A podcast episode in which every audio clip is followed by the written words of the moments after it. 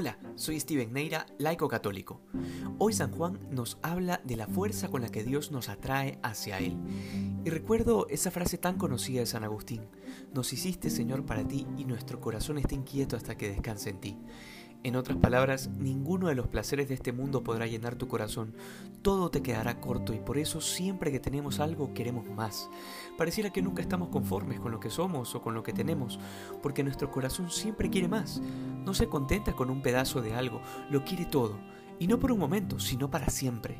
Eh, si no, ten en mente esa persona que amas, que puede ser un amor de pareja, como de amistad, como de familia, pero pon en tu mente a esa persona o a esas personas y te darás cuenta que el anhelo de tu corazón es tenerlas para siempre.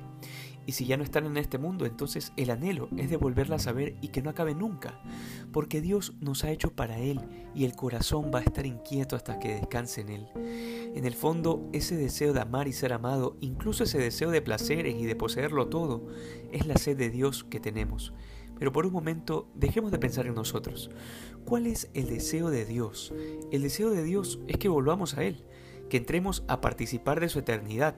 Date cuenta que se presenta como el pan de vida y Él se hace comida, porque si nosotros no vamos hacia Él, pues entonces Él viene a nosotros. Pero esto de hacerse comida tiene una lógica muy profunda. Te explico. En el Génesis, el pecado se comete comiendo del fruto del árbol que Dios había prohibido comer. Ahora presta atención a este detalle.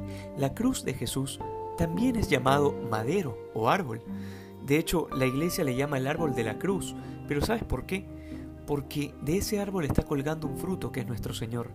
La genialidad de Dios llega a convertir lo que fue en su momento causa de maldición en bendición para todos si Adán y Eva pecaron y se perdieron al comer del fruto del árbol, pues ahora nos viene la salvación al comer de ese fruto que cuelga del árbol de la cruz, porque Dios hace nuevas todas las cosas.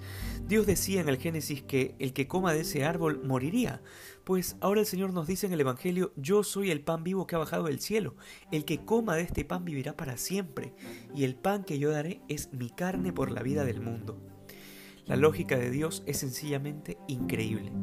Si estas cosas no nos llenan de alegría y de esperanza, es porque nos falta amor. ¿Por qué crees que hay gente que dice que se aburre en la misa? No es por falta de creatividad del sacerdote, sino porque le falta amor a esa persona, para poder contemplar el misterio que sucede en cada Eucaristía. Siempre habrá discípulos de Maús que contemplando el misterio de la misa no reconozcan al Señor, a menos que le abran los oídos del corazón y entonces podrán reconocerlo al partir el pan que este tiempo de cuarentena en que seguimos privados de los sacramentos, se nos inflame más el corazón por el deseo de recibir a Jesús en la Eucaristía. Que hoy seamos más santos que ayer. Dios te bendiga.